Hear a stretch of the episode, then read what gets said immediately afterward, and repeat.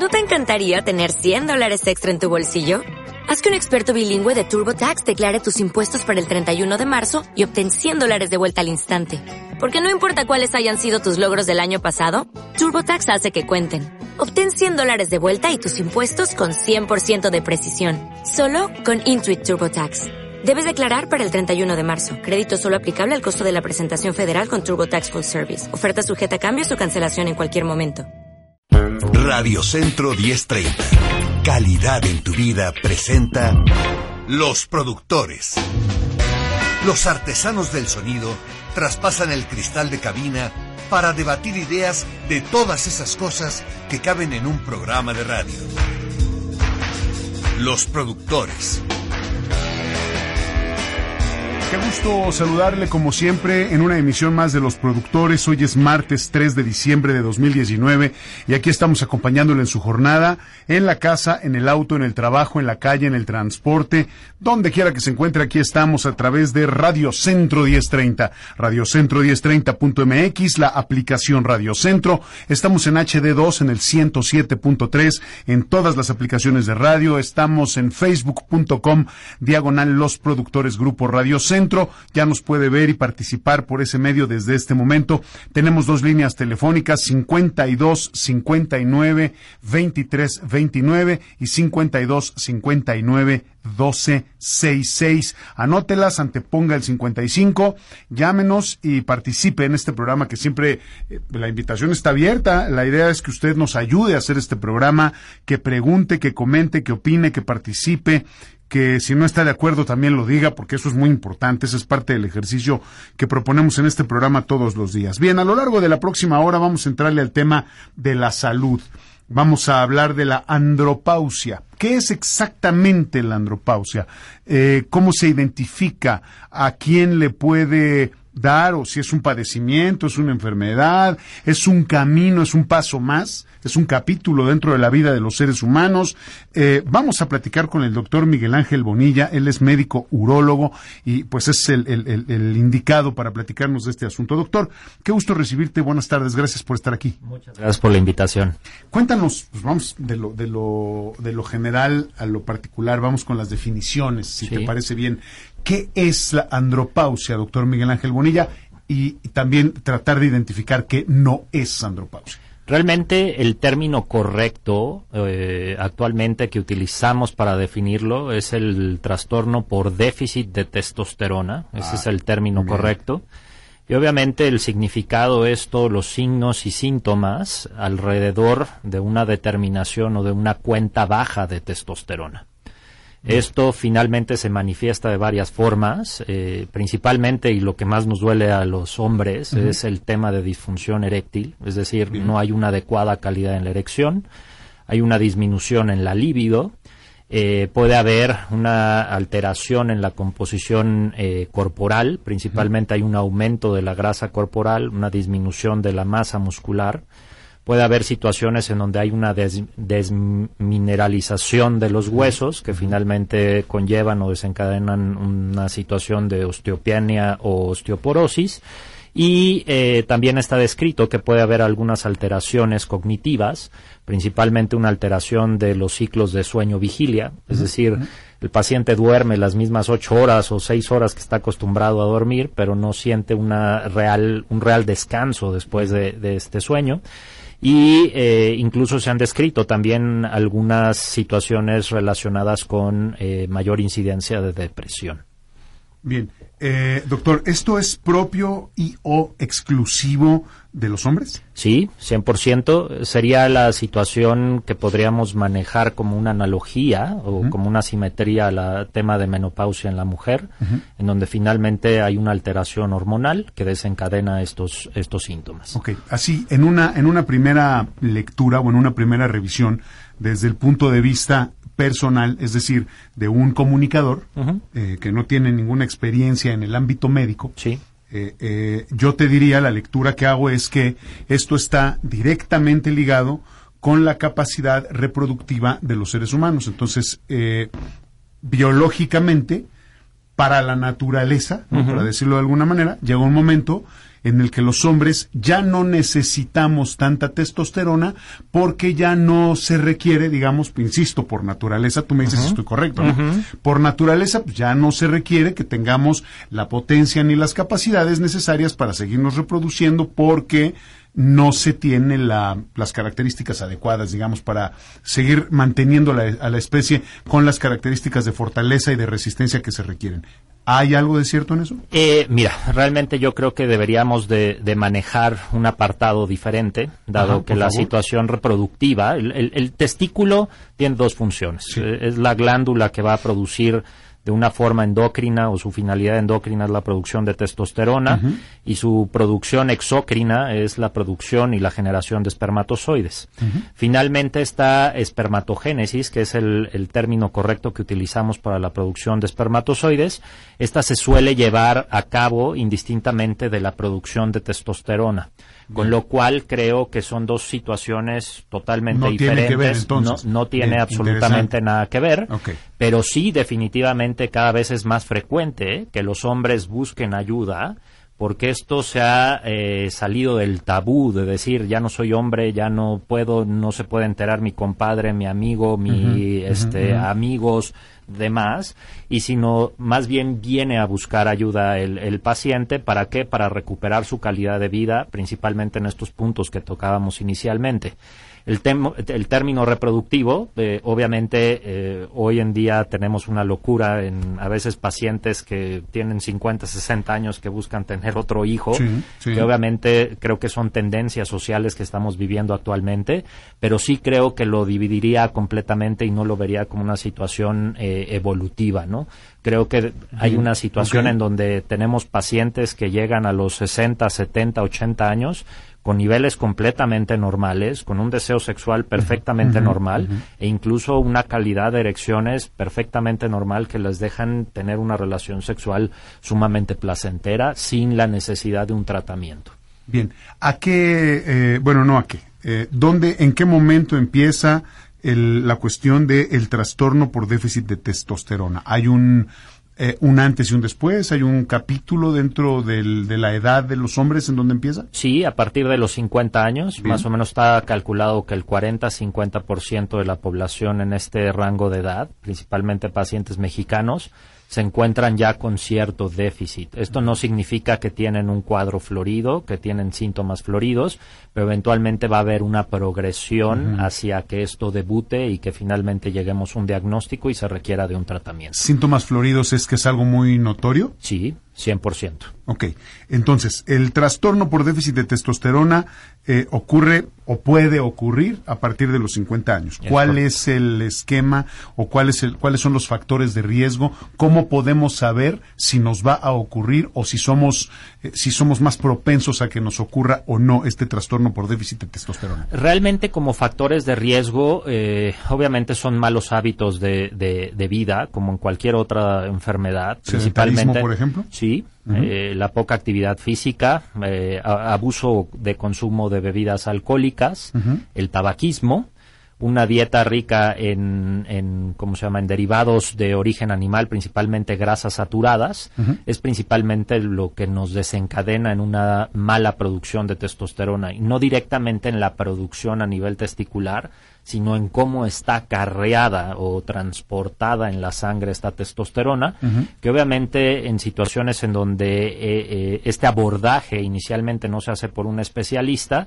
muchas veces sobrevaloramos los niveles totales de testosterona y no somos muy específicos realmente en cuanto a determinaciones y una determinación muy importante para nosotros es la testosterona biodisponible, es decir, la testosterona que realmente es efectiva y obviamente nos llevamos sorpresas con, con, algunos pacientes en el tema de que su nivel de testosterona total está en cifra completamente normal, pero cuando hacemos estos cálculos en específico, eh, observamos que realmente la testosterona efectiva está muy baja y obviamente hay que darle tratamiento a este paciente. ¿La testosterona efectiva para qué sirve, doctor? ¿Es esta que nos da la potencia sexual, las erecciones de calidad y, bueno, ya dijiste que la capacidad reproductiva es independiente? ¿Principalmente sirve para eso? Exactamente. ¿Y todo lo demás? Es decir, todo lo que implica los rasgos masculinos, como por ejemplo la masa muscular y todo ese tipo de cosas. Prácticamente esto a nivel del metabolismo del músculo, a nivel del metabolismo del hueso, pues obviamente nos ayuda a tener una adecuada mineralización, es decir, una captación del calcio y un ajuste en el calcio y una adecuada calcificación de los huesos. A nivel muscular no nos permite degradar, el tener un adecuado eh, nivel de testosterona no nos eh, desencadena una degradación de fibras musculares y una pérdida muscular. Obviamente es bien sabido que eh, en temas de, pacientes o de personas o deportistas que utilizan anabólicos o la misma testosterona, justamente es esto, ¿no? Para ganar más masa muscular.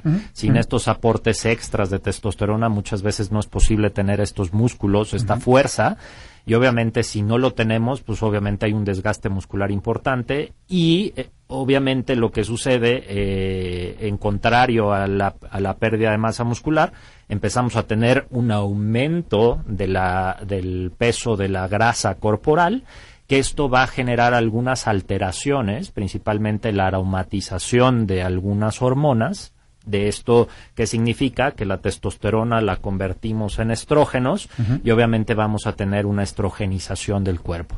¿Qué es esto? El acúmulo de la grasa, en donde normalmente no se acumula en los hombres, las famosas lonjitas, este, en el busto, que nos da un aspecto más de mujer que de hombre.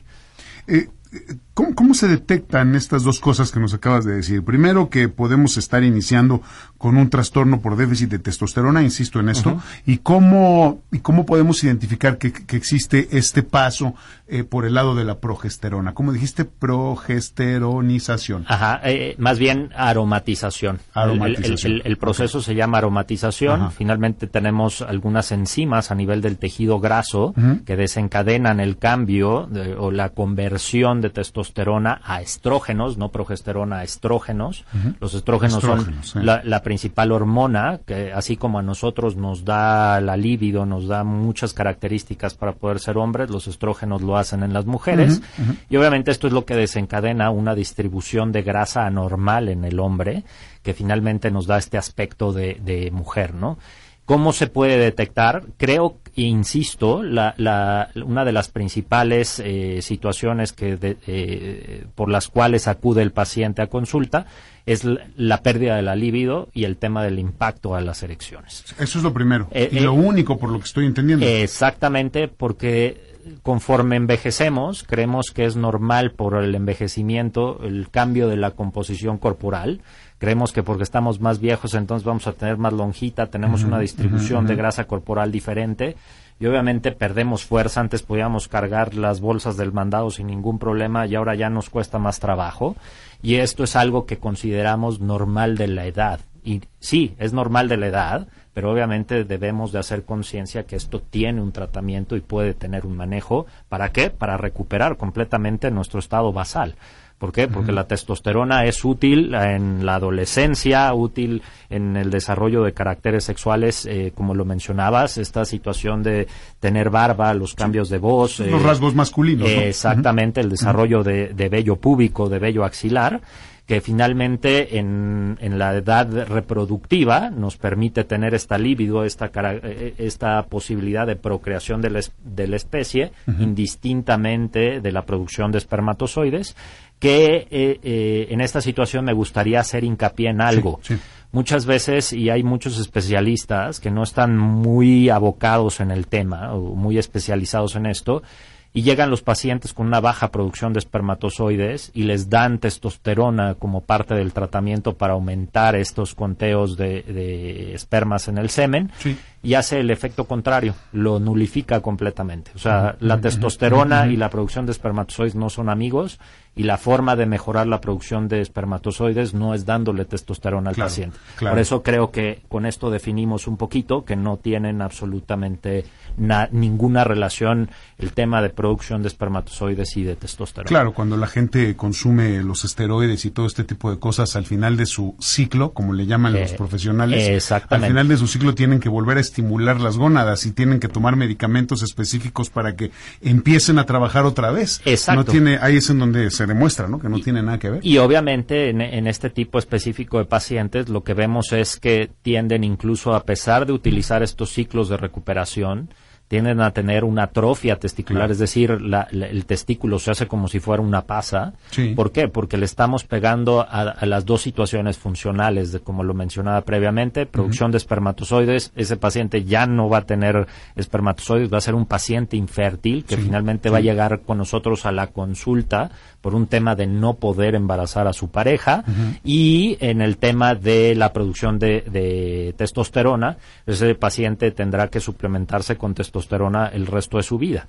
¿Por qué? Porque finalmente estamos afectando a las células productoras de testosterona, que se llaman células de Leydig específicamente en el testículo, que al momento de esta sobreestimulación y de estos ciclos que le meten anabólicos, testosterona y demás, pues finalmente vamos declinando o vamos eh, suprimiendo la cantidad total de células, de tal forma que cuando queremos que siga produciendo testosterona el testículo, ya no es capaz pues de no, ya no, porque ya le hicimos el trabajo nosotros, ¿no? Inyectándole o, eh, dándole tomado. Como exactamente. Por lo cual, digo, hay gente especializada, hay gente que se dedica a esto, pero yo les recomendaría siempre, si tienen el, afán de ganar masa muscular, de, poner su aspecto corporal, que hoy está de moda, el que no se ve fuerte, el que no se ve musculoso, no es hombre, eh, creo que lo debe de hacer de la mano de un especialista, ya sea un urólogo, un endocrinólogo, para cuidar estos aspectos. Y si bien no lo quieren hacer, que tengan en conciencia que a pesar les digan que con los ciclos de recuperación no van a tener efectos este deleterios a nivel del testículo, evidentemente es claro que, que, se van a presentar en algún momento. Sea lo que sea, yo no creo que haya una justificación que te permita utilizar ese tipo de sustancias para tener una masa muscular impresionante. No lo hay, no lo hay por más que digas, porque estás jugándote la vida, es terrible. Y no conozco, si tú conoces te agradeceré que me lo digas, no conozco ningún caso de éxito de un atleta que haya utilizado tipo Mister Universo, Mister Olimpia y ese tipo de cosas. Estoy hablando de los físico-culturistas profesionales no conozco ninguno que haya salido avante de una cosa como esa. Eh, de hecho, yo tengo un par de pacientes en estos ámbitos eh, que incluso he discutido temas de, los anabólicos, del uso de testosterona y finalmente uno de ellos con campeonatos y demás eh, tiene un impacto importante en, esta situación. Pero por supuesto que lo tiene. Y, un hombre joven, ¿no? 32 años, que, dice y, no, se compensa con, la satisfacción de ganar un torneo. De verdad que no, ¿eh? Definitivamente no. Es una cosa tremenda. Y hoy con todo lo que empezamos a investigar y a conocer acerca de niveles bajos de testosterona, que antes lo considerábamos malo los niveles altos, hoy estamos con una tendencia a considerar de peor pronóstico manejar niveles bajos de testosterona. Por eso toda esta situación de, de eh, empujar al paciente a buscar ayuda profesional para mejorar esta calidad de vida en, los clubes y en los gimnasios, doctor Miguel Ángel Bonilla, de esto se habla como si estuvieras eh, prescribiendo una rutina de ejercicio. Sí. ¿eh? Así. Es como decirte, necesitas dos vasos, dos litros de agua todos los días y necesitas tantos centímetros cúbicos de esteroide todos los días. No, y si lo pusiéramos realmente en, las dosificaciones que nosotros utilizamos para corregir este problema, lo que utilizan estas personas en el gimnasio es el triple o el cuádruple que utilizamos cada dos o tres meses en un no, es tremendo, que lo requiere. Es tremendo. yo, conozco casos de gente que compraba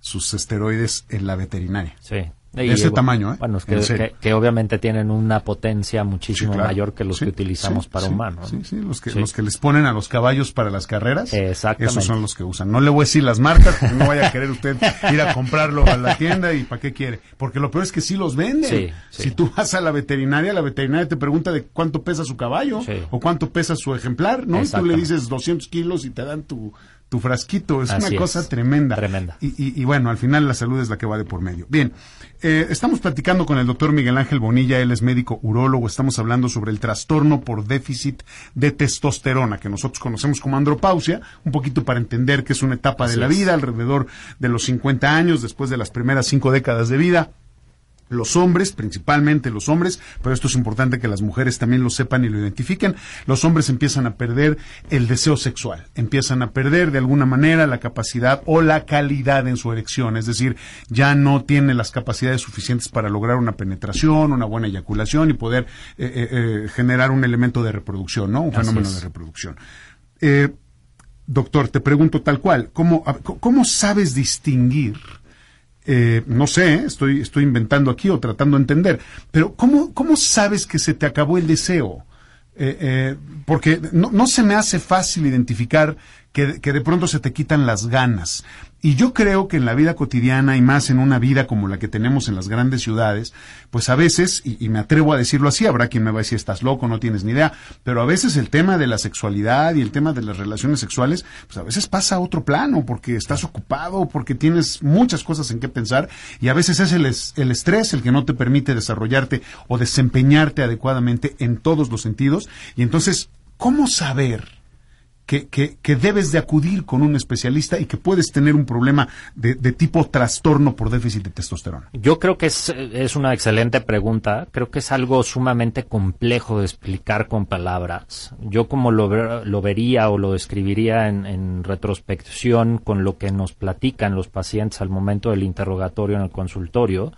Es más bien en ese momento en donde dicen es que volteo y veo a alguien que antes me, se, me- se me hacía atractiva, que me despertaba una cierta eh, cosquillita y que decía, ay, este, me gustaría tener un encuentro sexual con esta persona. Se me antoja. Lo puedes Exacto, decir, ¿eh? Exactamente, eh, exactamente, tal cual, se me antoja, ajá, o incluso con la misma pareja, con la esposa sí. en casa. Eh, llega el paciente muy preocupado porque esto era una situación que no había percibido en ningún momento previo de su vida. Entonces yo creo que hasta que no lo vives, no sabes realmente describirlo, pero yo lo diría en esta situación en donde ya no se me antoja. Antes me gustaba tener dos, tres, cuatro encuentros en una semana y ahora si me echo uno en todo un mes, pues es bueno y Y no me en- importa, digamos. y queda en o- o, no tengo problema, ¿no? por decirlo de alguna eh, manera. Exactamente. Entonces ahí viene el caso. Pero a, ver qué opinas de esto. Sí. Cuando, cuando empieza ya a llamarte la atención, Sí. cuando empieza a afectarte en tu vida cotidiana. Cuando dices, oye, hace un mes que no tengo contacto con mi pareja, ¿qué ha pasado? Entonces, a lo mejor ahí cuando te empieza a entrar la duda, ahí es en donde probablemente sea una llamada para decir, doctor, este, revíseme, por favor. Exacto, y, y incluso ahorita que lo tocas, y ahorita Sí. se me vino a la Sí, mente una sí. situación que no había mencionado, en el tema de las erecciones matutinas. Ajá. Esta es una situación que conforme somos adolescentes, somos personas jóvenes, este, debían haber este, deportistas eh, con una dieta relativamente sana. Eh, tenemos en conciencia que amanecemos con el pene erecto la Sí, mayor parte sí, de las mañanas, sí. de la semana o del mes. Eh, cuando empieza a haber un déficit en la testosterona, es algo de lo que junto con la libido, con la pérdida del deseo sexual, justamente va de la mano. Entonces el paciente llega y dice, ya no se me antoja, ya no quiero, como que aunque me pusieras a la mejor o a la este modelo de moda en este momento enfrente, como que diría, ah, qué bonita está, pero ya. hasta ahí. Y obviamente esta situación de las erecciones como que los hace sentir poco útiles sexualmente e incluso eh, comienza a generar una situación de miedo en la cuestión de decir, pues si ya no tengo una erección matutina, ¿cómo voy a responderle a mi pareja o a, o- o a mi esposa o mi pareja sexual realmente? Eh, en cuanto a la situación de la desconfianza, decir voy a funcionar, no voy a funcionar. Esta parte antes funcionaba perfecto, mi desempeño sexual era perfecto, ahora empiezo a, a no sentir esta respuesta conmigo mismo en las mañanas y cómo le voy a responder a mi pareja, ¿no? Entonces, obviamente estas creo que son las principales situaciones que desencadenan esta, esta sensación o esta petición en el paciente de buscar ayuda. Ahora, ¿no te parece, doctor, que dejarle, eh, estoy exagerando, Sí. como- me gusta exagerar, Sí, siempre voy un poco al extremo, pero ¿no te parece que dejarle todo a la erección matutina es, es mucho? No, no, no es importante también el tema de la exploración, del tocamiento, de conocer, de saber cómo estás. Eh, eh, no, eh, y, lo digo abiertamente, está el proceso de la masturbación, que es una cuestión de autoconocimiento y es una cuestión que, pues, ¿qué pasa? No lo vamos a negar. El que, el que se ponga rojo y el que diga, ay, qué bárbaros, ¿de qué están hablando? Pues perdóneme, cámbiele, ¿no? Entonces este programa no es para usted.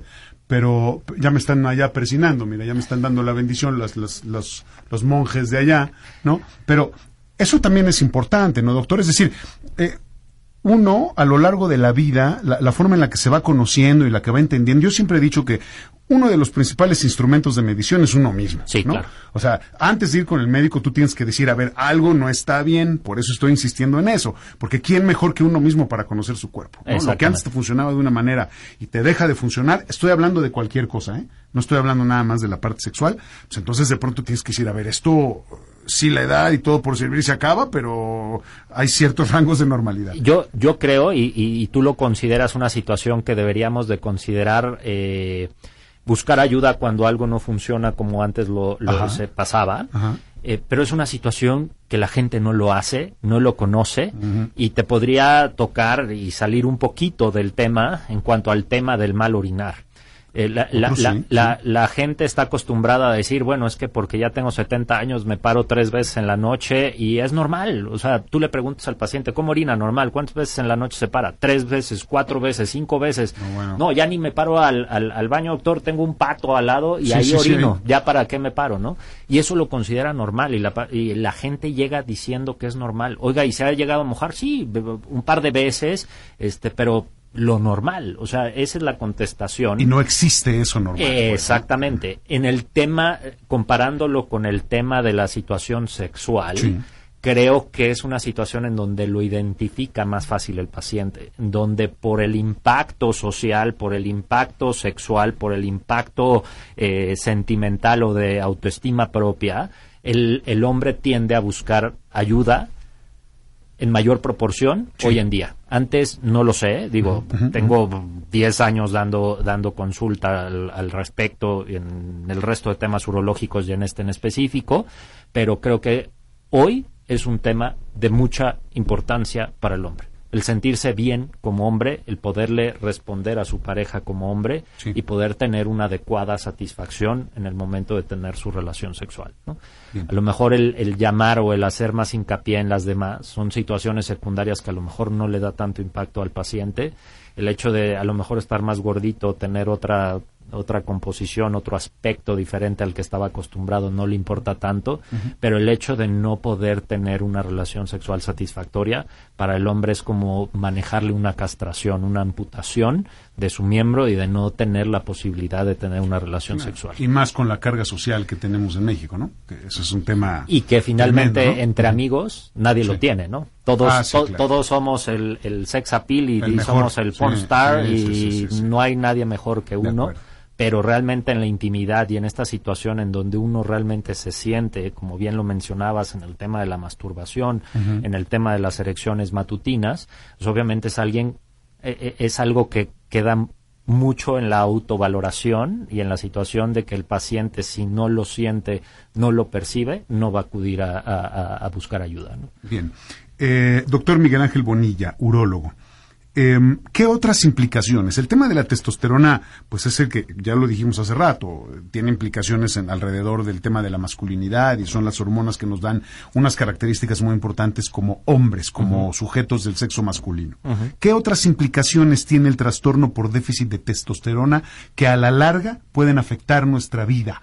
Eh, eh, pienso que puede haber otras. No sé, ya nos dijiste lo de la, fijación del calcio y ese tipo de situaciones, la pérdida de masa muscular, con todo lo que ello conlleva. ¿Qué otras cosas más pueden pasar? Tocando un poco el tema de la próstata, la próstata es una glándula que es afín a la estimulación con testosterona. Finalmente es lo que desencadena este crecimiento cuando empezamos a desarrollar los caracteres sexuales en la pubertad.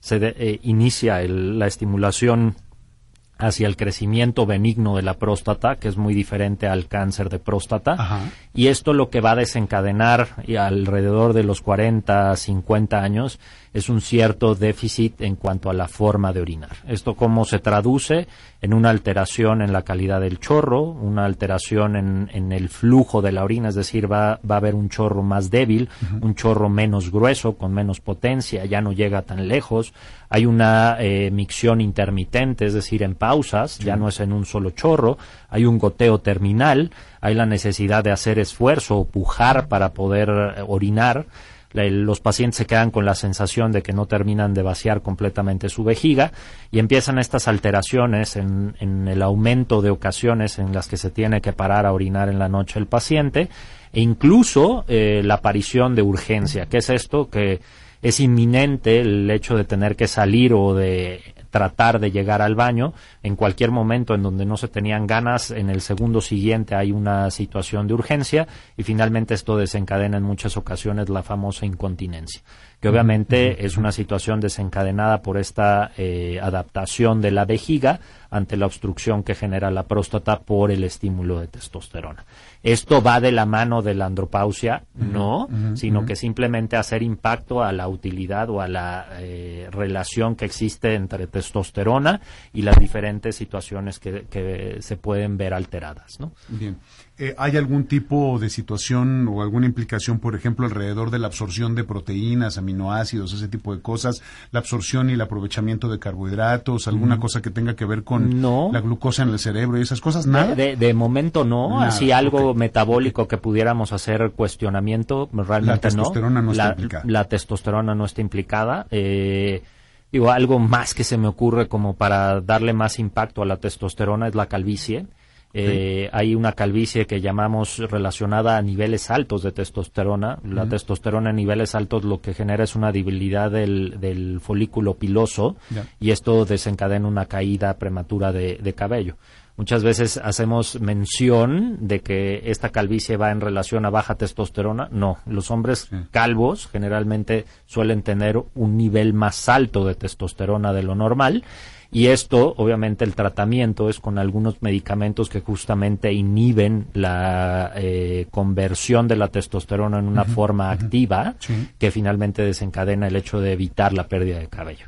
Qué interesante esto que dices, doctor, porque si lo pudiésemos explicar un poco más y exponer un poco más, probablemente los mitos y los tabúes estarían intercambiados, ¿no? El, hombre pelón eh, eh, es el, el que más sex appeal posiblemente pueda tener. Podría ser más atractivo porque tiene más eh, potencia, ¿no? exactamente, como una situación en donde el macho en algunas especies es más colorido, este como en los pavos reales, que el macho es el que abre las plumas de la cola y demás. Prácticamente en la, en la población humana podríamos utilizar esa situación ¿no? Sí. Y es al revés, ¿no? Y es al Estás quedando pelón y ya es como un síntoma de vejez. Exacto. De alguna manera. De vejez y que no eres tan... Exactamente. y que muchos, pues, obviamente fuera de, de, buscar esta situación y decir, bueno, soy calvo, buscan la, la forma de, de, tratar de evitar y de quitar esta apariencia, ¿no? de su físico. Es que creo que nos hace mucha falta, salvo tu mejor opinión, doctor Miguel Ángel Bonilla, nos hace mucha falta saber un poco más sobre nosotros mismos. Definitivamente. Eh, o sea, tener esta capacidad de entender que si te estás quedando calvo,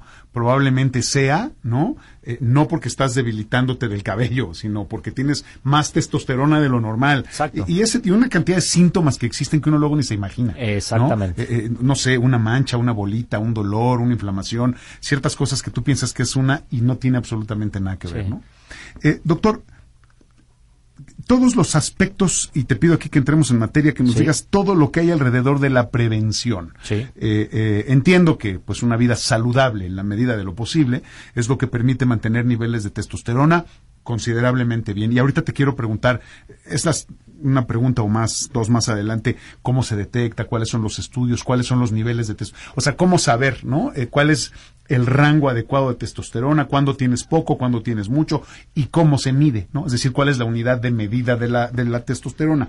Pero antes, antes hablemos de la prevención, si eres tan amable. Sí, realmente dentro de la prevención en específico, eh, creo que el, el, hecho de cambiar por un, eh, un ritmo de vida más sano, creo que sería lo ideal digo, como en todas las patologías, en la hipertensión eh, arterial, en la diabetes, en la situación de dislipidemias o alteración en cuanto a colesterol y triglicéridos, el hecho de aumentar la actividad física con una actividad física en donde le exijamos al corazón mantener un ritmo eh, cardíaco elevado, no tan elevado, no que sintamos que ya no podemos respirar y que ya no podemos hablar, pero sí mantener un ritmo lo suficientemente alto entre los 110 y 130 latidos por minuto para generar un, un estrés metabólico en el cuerpo, esto puede ayudar, principalmente no a producir más testosterona, sino finalmente a mejorar los acarreadores que nos van a dar esta testosterona realmente efectiva. El hecho eh, muchas veces del tratamiento de algunas situaciones eh, para, en paralelo eh, cuando tenemos pacientes que están en tratamiento por dislipidemias, es decir, alteraciones colesterol y lípidos, el hecho de bajar estas determinaciones, el hecho de manejar una dieta baja en grasas saturadas, esto puede impactar también de forma indirecta a los acarreadores y ahorita me gustaría tocar en qué sentido específicamente estoy hablando. quieras, doctor. Y eh, pues realmente no, no, no encontraría otra situación que pudiéramos hacer en pro de mejorar nuestra producción de testosterona a nivel testicular. Creo que cuando está establecido el problema, así como en la diabetes hay necesidad de suplementar eh, los medicamentos para mejorar la concentración de glucosa en la, en la sangre, en el tema de un déficit de testosterona definitivamente hay algunas maniobras y algunos medicamentos que podemos utilizar justamente como los que utilizan los, los que hacen arterofilia. Sí, los esteroides, ¿no? Digamos, no, ah, más bien los, de, los que describen en el ciclo de recuperación, ah, que son algunos medicamentos eh, que se conocen como gonadotropinas o citrato de clomifeno, que lo que van a hacer es actuar a nivel central y estimular finalmente al testículo, a las reservas del testículo para mejorar la producción de testosterona. Pero bueno, esto a veces lo hacemos en, en afán de, tratar de postergar el inicio del tratamiento definitivamente con testosterona. Ya, entiendo, bien. Entonces, yo, yo en esta situación creo que lo que concluiría sería prácticamente mejorar la el, el estilo de vida, eh, hacer ejercicio, si se fuma, dejar de fumar, eh, si se toma en exceso, finalmente dejar de consumir bebidas alcohólicas en exceso y obviamente mejorar los hábitos alimenticios en el tema de bajar el consumo de grasas eh, saturadas. ¿Qué es dejar de beber en exceso, doctor? ¿Cuál, es, cuál sería tu medida? Pues, pues realmente, es, eh, realmente es difícil, es sumamente difícil, pero yo considero que no llegar a un estado de embriaguez y consumir un promedio de, de, copas de dos a tres copas a la semana, creo que eso sería lo permitido. Dos a tres copas a la semana. Más, más, más de eso, pues finalmente empieza a generar muchos cambios en el metabolismo, impacto en el, en el, en la situación del, del metabolismo de carbohidratos y algunas otras situaciones, eh, igual triglicéridos, colesterol, que pueden afectar, ¿no? Entonces, yo sería que lo ideal sería no, sabemos que ese no no existe. Lo mejor es no, claro. Exacto, pero sí específicamente en, este rango creo que sería la recomendación que yo Claro, si usted tiene ya detectado algún problema, pues lo conveniente es que mejor no beba. Exactamente. Sí, muy bien. Hay una regla de oro que es una regla de cortesía, nunca menos de una ni más de tres. Exactamente. Y con eso ya está uno bien contento, tranquilo. ¿no? Exactamente. Y, cumple, digamos, ¿no? Sí. Con, el esquema social. Así es. Eh, eh, doctor, entonces, a ver, si te entiendo, hablemos un poquito más de, los posibles tratamientos, digamos. La pregunta aquí concreta es, ¿se puede revertir? A mí me diagnostican un trastorno por déficit de testosterona, si utilizamos las, gonadotropinas eh, eh, probablemente funcione y eso nos puede ayudar. Pero supongamos que no, hay otro tipo de tratamiento, es decir, para la gente que pudiera tener el problema o que algún día se lo, ojalá que no, pero si se lo detectan, eh, se puede, sí, insisto, revertir, no sé si curar, pero revertir. Yo creo que antes de, hablar de tratamiento, me gustaría hablar un poco del diagnóstico, de cómo lo diagnosticamos, porque no solamente eh, interrogamos al paciente eh, si existen o no existen síntomas, sino que esto lo tenemos que documentar o justificar bajo laboratorios clínicos que solicitamos al paciente. Estos laboratorios prácticamente les llamamos un perfil hormonal masculino, en donde prácticamente eh, lo que solicitamos es testosterona, eh, testosterona libre, albúmina, una globulina eh, que fija las hormonas sexuales, que esta es una parte importante en estas determinaciones. Y con esto y algunas fórmulas que tenemos eh, a la mano en, en, Google y en Internet, que son muy fáciles, donde eh, descargamos o, o, complementamos todos estos determinaciones que ya tenemos en los laboratorios, nosotros tenemos una testosterona biodisponible. Obviamente con estas determinaciones lo que tenemos que hacer es documentar los síntomas, ya el paciente tiene estos síntomas y obviamente en los laboratorios hay un sustento de que los niveles de testosterona están bajos, obviamente este paciente requiere de tratamiento para mejorar su calidad de vida. Si el paciente no tiene una determinación de testosterona baja, el problema detrás de esa baja de líbido, esa falta de erecciones, no es por la testosterona. Que quiero llegar con esto a que la gente no se quede con la idea de que poniéndose testosterona sin una indicación médica va a tener un mejor desempeño. No va a pasar. Definitivo no es así. Y, como se los explico prácticamente a los pacientes en la consulta es, ustedes tienen un carro que tiene 40 litros de gasolina en su tanque. Si ustedes le quieren poner 50 litros, pues, obviamente primero tienen que acabarse esos 40 litros que ya tiene y usarlo. Y el desempeño del coche, si le pusieran 50 litros, va a ser exactamente el mismo. ¿A qué quiero llegar? Si ustedes tienen un nivel de testosterona dentro de rangos normales y tratamos de aumentarla, su desempeño no va a cambiar en lo absoluto. A lo mejor en términos en donde estamos eh, tratando de ganar masa muscular, verán un cambio significativo, pero prácticamente en el desempeño sexual, en la calidad de las erecciones, es más bien un tema eh, que describimos en medicina como un efecto placebo de que sí. me sirvió, pero realmente está documentado que no sirve en lo absoluto. Y hablando específicamente de las determinaciones de testosterona, eh, dependiendo de las asociaciones o de eh, las guías clínicas de tratamiento para el trastorno déficit de testosterona, a veces hay unas que recomiendan en niveles por debajo de los 350 o en niveles por debajo de 300 entre 300 y 350, dependiendo, el, como tú dices, el indicador. Exactamente. Ahora, podemos tener pacientes que puedan llegar a tener cifras normales por, por arriba de estas que mencioné previamente, pero, eh, como les explicaba o les trataba de explicar eh, con anterioridad, eh, nosotros calculamos realmente la testosterona biodisponible, la testosterona realmente efectiva en el organismo, y esto es a través de esta fórmula que les mencionaba, y aquí es donde tiene mucha importancia esta globulina fijadora de hormonas sexuales. Es una, eh, finalmente es un transportador que secuestra la testosterona y que la unión que hace con la testosterona es una unión sumamente fuerte que hace que prácticamente tenemos que, eh, eh, como, como mencionarlo, hacer a un lado esa testosterona, porque esa testosterona no va a servir en lo absoluto.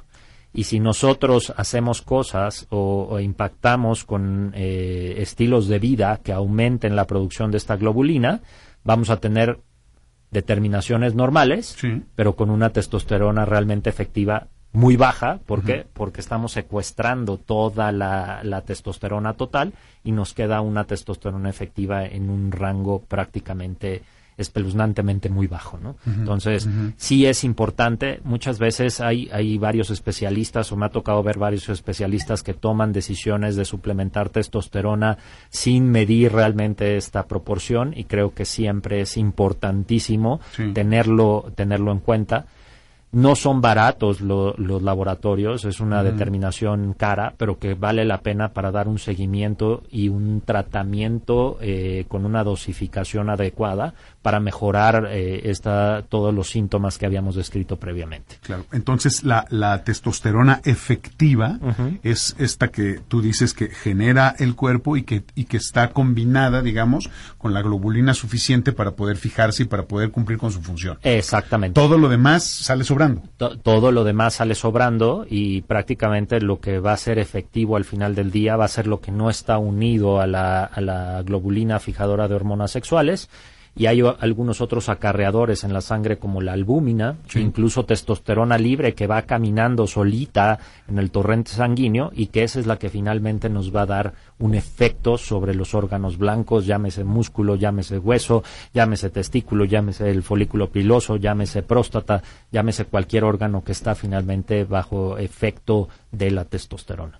Eh, ¿Puede aumentar de manera natural la producción de testosterona? Es decir, por eso te preguntaba y quiero insistir un poco, a lo mejor a mí no me quedó claro, la cuestión de, revertir este trastorno, digamos, si mejoramos nuestra actividad física, incluso si la eh, eh, incrementamos la intensidad, comemos mucho mejor, dormimos más, ese tipo de cosas, ¿puede ayudar o ya no? No, definitivamente ya no, porque obviamente este, eh, este déficit de testosterona va de la mano de un eh, decremento de la reserva de células de Leydig y por más que tratemos de estimular esas células y ya tenemos un conteo muy bajo de reserva, definitivamente no va a haber una mejoría, hagamos lo que hagamos.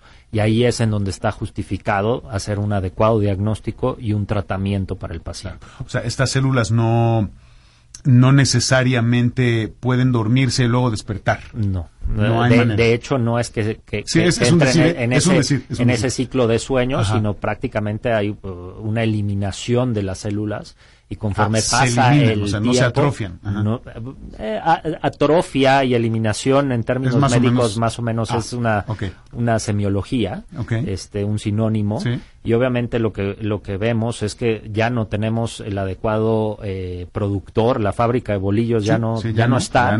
y obviamente por más que nosotros hagamos, es por eso que no nos, no nos dirigimos en el tratamiento a aumentar la estimulación de estas células, sino ya prácticamente buscamos la suplementación y ya no hacemos que el cuerpo lo produzca.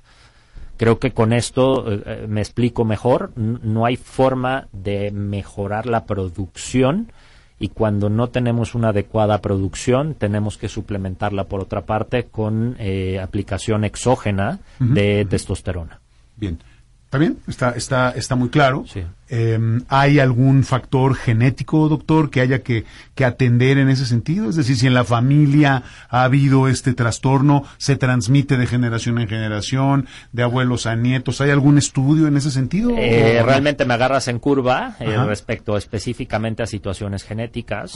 Desconozco si existe algún estudio que relacione eh, realmente esto pero considero que realmente más que genético es la edad. Digo, si tratáramos algunas otras situaciones, creo que sí hay un impacto genético importante en el tema de cáncer de próstata, en algunas otras patologías, eh, en algunos tipos de cánceres renales, pero específicamente en esto no me gustaría hablar de más y dar una mala información te, agradezco mucho y, qué bueno que lo dices así. Eh, cuanto más claro, cuanto más claro mejor. En, entonces, en ese sentido, si te entendí bien, no hay ningún otro tipo de, lo voy a decir así, si lo dije mal me, corriges, no hay ningún otro tipo de comorbilidad cuando se te detecta el trastorno por déficit de testosterona que pudiera degenerar o convivir o pervivir con un cáncer o con una, un tipo de cirrosis o alguna otra cosa así, alguna insuficiencia renal, eh, aparte de lo que dijiste de la próstata. Sí, realmente no, realmente no, no es algo algo que, vayamos a buscar intencionadamente cuando ya tenemos al paciente con el diagnóstico. Es algo que obviamente de forma integral y a la vez que pedimos estas determinaciones hormonales específicas en el cuanto al perfil metabólico, también pedimos algunas otras químicas generales en donde valoramos la función hepática, la función renal todo esto como en conjunto, ¿no? Digo, somos especialistas, nos dedicamos a situaciones ya muy específicas, pero obviamente no debemos de olvidar que el paciente es un todo, una situación muy integral y no, deja, no debemos dejar desapercibido algunas otras situaciones que no necesariamente están relacionadas con la testosterona, pero sí pueden coexistir en ese paciente, ¿no?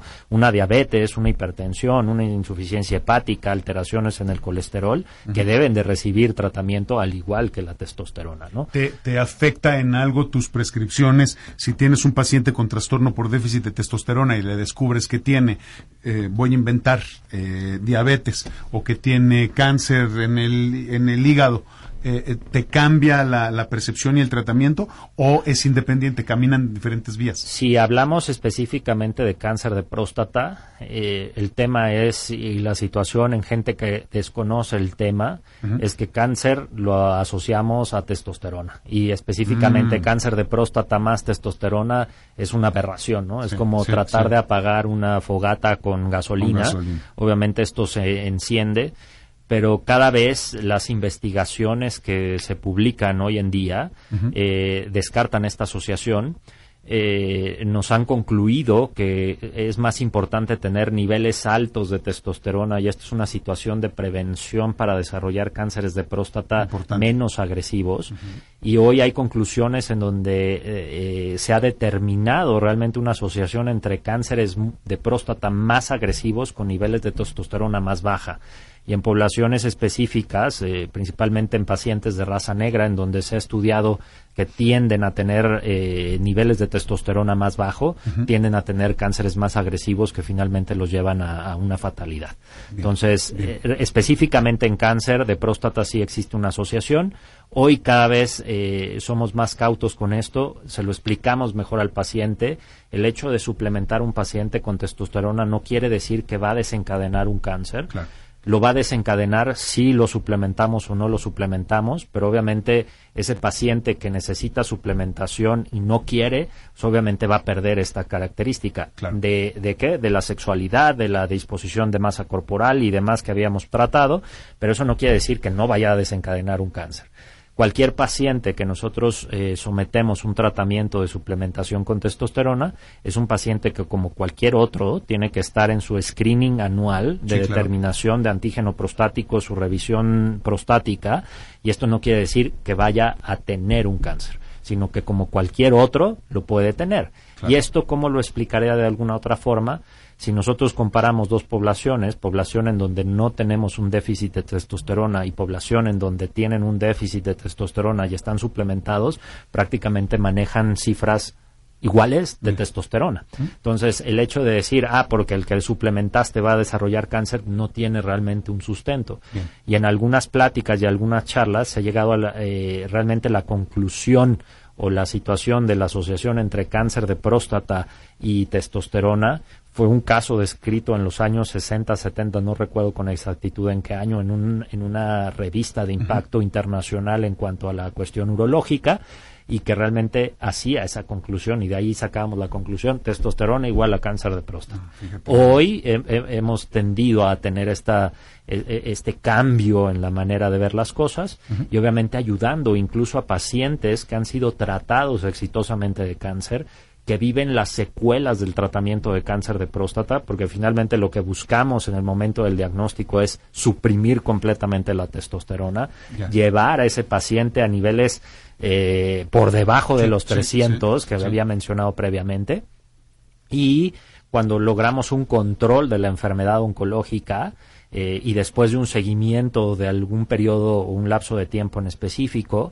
le podemos ofrecer nuevamente testosterona a este paciente, ¿no? Explicándole los riesgos y beneficios. Antes éramos acribillados y puestos en un muro y, este, fusilados por esta situación.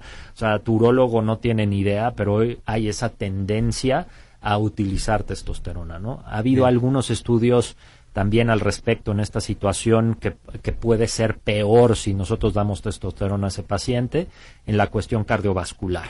Y esto en conclusión a un estudio que se publicó en algunas revistas eh, de impacto cardiovascular, de temas cardiovasculares, en donde se analizaba el riesgo que tenían pacientes que ya tenían un antecedente de una angina, es decir, una alteración vascular en el corazón, y que se pusieron en suplementación con testosterona, pues obviamente se vio una relación que aumentaba el riesgo de infarto, pero analizando el otro grupo que no se tuvo testosterona, pues también se infartaban. Entonces, esto fue en una población muy en específico. Siempre yo sí recomiendo a mis pacientes tener una valoración cardiovascular, es decir, por un cardiólogo que nos dé luz verde para que nos evalúe algunos factores de riesgo muy específicos y que obviamente no vayamos a desencadenar una, una situación que pudimos haber evitado. Claro. Eh, finalmente, doctor, dos, dos cuestiones muy breves. Em, ¿Recomiendas que a partir de los 50 años las personas se hagan algún tipo de prueba o más bien estar atentos a los síntomas que presenta el cuerpo? Yo creo que estar atentos a los síntomas que presenta el cuerpo. no es necesario ir a hacerte ningún tipo de prueba. No, yo lo que sí recomendaría, digo, a lo mejor es un tema paralelo y no es el propio de la plática, pero sí creo que el hecho y el afán de eh, incidir en una detección oportuna de cáncer de próstata y una determinación de antígenos prostáticos a partir de los 50 años si no eres población de riesgo y a partir de los 40 en población de riesgo muy específica que lo caracterizamos en la consulta, creo que en la situación de testosterona no lo haría de rutina. En los check-ups hoy en día de diferentes instituciones, del mismo Centro Médico ABC, eh, realmente no incluimos en este check-up la determinación hormonal. El perfil hormonal. Exactamente. Muy bien. Y finalmente, doctor, nada más para dejar a nuestros amigos del auditorio reflexionando, eh, la disfunción eréctil no necesariamente es un síntoma de trastorno por déficit de testosterona. Exactamente. Es importante que quede claro esto. Exactamente, no es la única razón por la cual existe la disfunción eréctil. La disfunción eréctil tiene algunos otros desencadenantes también, como es una situación de una alteración vascular, por ejemplo, un, mal, eh, una mal flujo o un flujo disminuido de sangre en el momento de la excitación sexual que no desencadena finalmente la ingurgitación de los cuerpos cavernosos y una adecuada eh, eh, erección. Y la otra razón es una alteración eh, nerviosa. hay un impacto, una lesión a los nervios que conducen los estímulos nerviosos hacia el pene que finalmente esto se puede desencadenar posterior a alguna, algunas cirugías pélvicas de origen oncológico, cirugías de recto por cáncer de recto o cirugías de próstata por cáncer de próstata pueden llegar a desencadenar este tipo de disfunción eréctil neurogénica. Bien. Doctor Miguel Ángel Bonilla, ¿algún número, algún dato, algunas referencias si la gente quiere tener más información o incluso acceder a consulta contigo? Realmente todo está en, la, en las redes sociales del Centro Médico ABC. Eh, lo pueden buscar así como Centro Médico ABC. Eh, el teléfono en específico del consultorio es el 55 78 24 90 40. Otra vez, por favor. 55 78 24, 90 40. 90 40. 55 78 24 90 40. Y ahí usted pregunta por el doctor Miguel Ángel Bonilla y tendrá acceso a más información y ya, este, si usted quiere que lo atienda, pues ya platica con él. Doctor, gracias por haber estado con nosotros. Te vamos a invitar después para tocar otros temas. La claro es muy importante, no es, hay, muchas otras cosas de las que hablar. La próstata, que también es un tema central y, y muchos más. Gracias por haber estado con nosotros esta tarde, doctor. Gracias por la invitación nuevamente. Y gracias a usted por habernos permitido acompañarle en este espacio, en los productores. Como siempre, ya sabe que este programa se repite a las 11 de la noche. Háblele a su compadre y dígale, compadre, escúchalo a las 11 porque hay información importante. Vas a aprender mucho sobre este trastorno por déficit de, testosterona. Eh, gracias, gracias nuevamente. Le deseo una espléndida tarde. Vámonos arriba con Maite. Ya llegó Maite Prida, ya está por aquí. Le pido, como siempre, de la manera más atenta, que no se separe de Radio Centro 1030.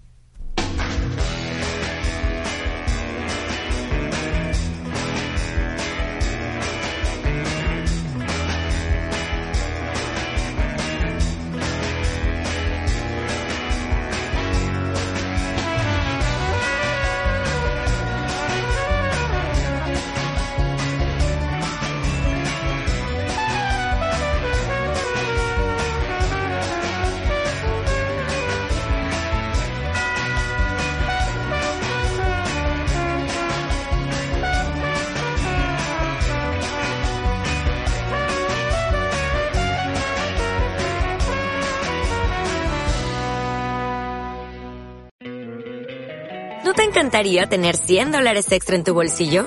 Haz que un experto bilingüe de TurboTax declare tus impuestos para el 31 de marzo y obtén 100 dólares de vuelta al instante. Porque no importa cuáles hayan sido tus logros del año pasado, TurboTax hace que cuenten. Obtén 100 dólares de vuelta y tus impuestos con 100% de precisión. Solo con Intuit TurboTax. Debes declarar para el 31 de marzo. Crédito solo aplicable al costo de la presentación federal con TurboTax Full Service. Oferta sujeta a cambios o cancelación en cualquier momento.